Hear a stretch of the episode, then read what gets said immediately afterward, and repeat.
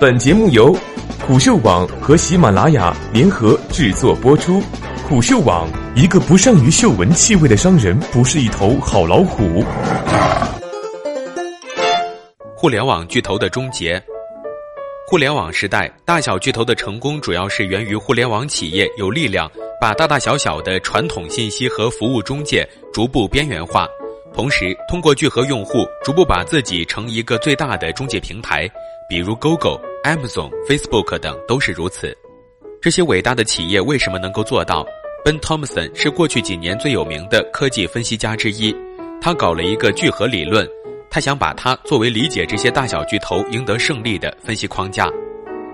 Ben Thompson 提到，为什么这些科技巨头能够做到这一点呢？他的聚合理论从三个方面边际成本角度入手，分别是生产成本、分发成本以及交易成本。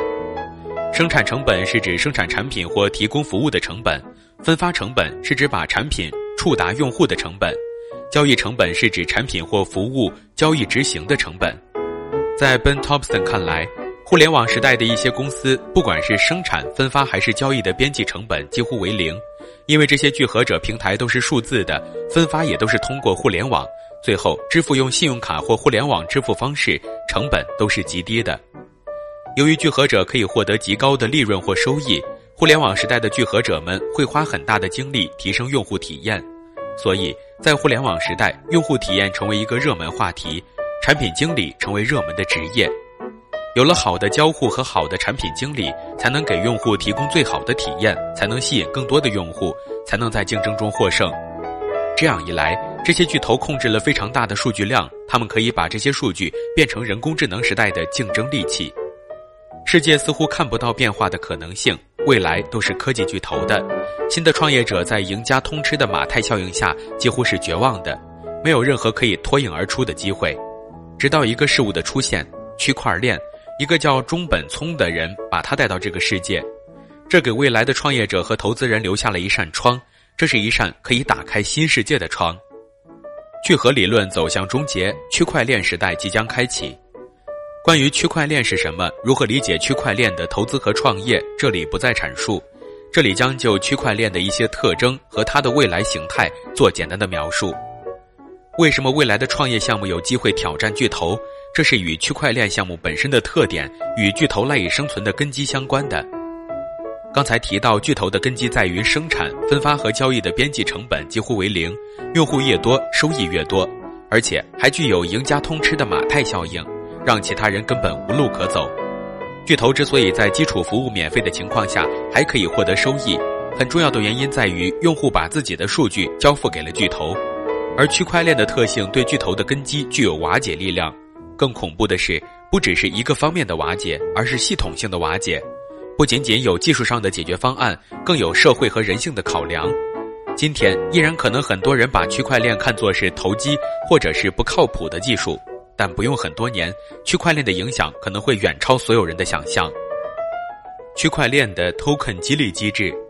早期互联网创业公司要想脱颖而出，都需要一个冷启动，一个用户都没有，怎么来获得第一批用户呢？如何实现用户的高速增长？如何成为第一名聚合者？一开始是从收费到免费，比如杀毒软件，到后来免费都不管用了，直接返各种形式的现金及等价产品或服务。比如之前的滴滴快滴的出行之战，区块链的 token 激励机制则从另外一个方面解决了早期使用者的问题。早期的使用者也是代币的持有人，代币持有人也是社区的推广人。从利益关系角度，区块链项目获得了早期用户。没有区块链之前，靠积分也好，靠送钱也好，都不具有长期的吸引力。Token 是能够升值的，这一点对于人性来说是很大的激励。即使后续有归零风险，但它代表了一种希望。此外，token 不仅仅可以升值，也代表了对于新项目网络的部分拥有权。越早进入这个网络，如果网络发展起来，所获得的收益越高。更重要的是，之前创业者从创业到最终上市，相当大部分的股权都给了机构投资人，而且早期用户可以起到早期员工的作用。好些区块链项目都是基金会，不属于任何人，包括项目方，它属于整个社区。好些工作，早期的用户也可以做，只是把部分代币给到用户即可。区块链重新定义了创业的方式。很多人把区块链区分为链圈和币圈，其实毫无必要。如果一个区块链项目没有 token 生态激励体系，就像没有油货店的汽车无法启动。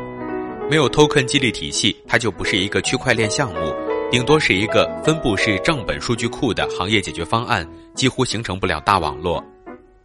区块链数据的公开和共享，区块链的数据是公开和透明的，它是分布式账本数据库，只有读写，没有删除和修改。它的结构不再是客户端服务器的架构，不再是封闭和孤岛的数据，这不仅仅是简单的数据架构不同，更代表了不同的数据归属权。像 Facebook 和 Google 拥有了绝大多数的用户数据，虽然开放了部分算法，但依然掌握了绝大多数的用户数据。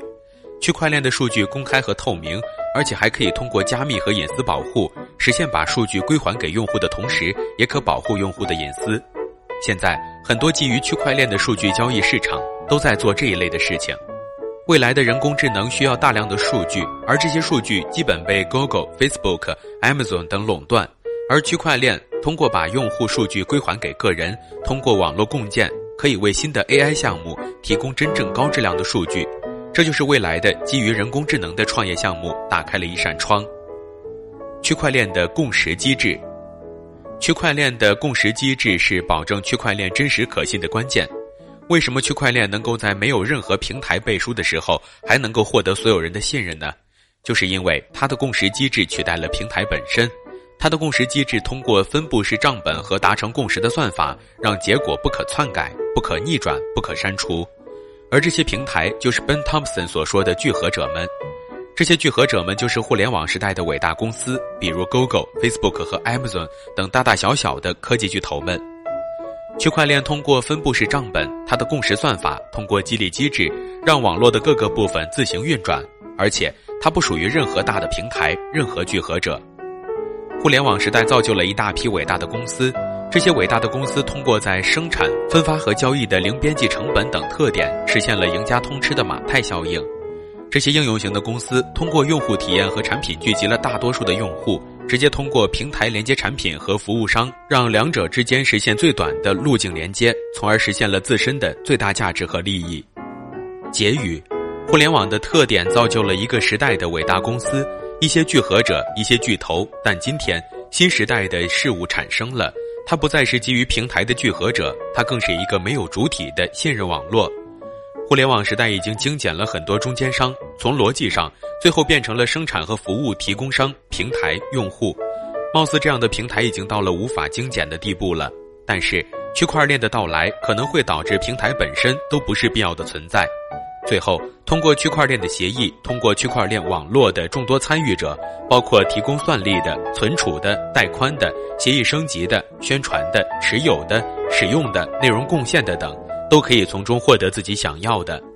那么最终来说，很有可能的形态是，各个主体通过区块链组成一个不断升级迭代的网络，而传统的大大小小巨头会面临冲击。当然，这一天的到来需要很长的时间，还有很长很长的路要走。不过，序幕拉开了，世界越来越精彩。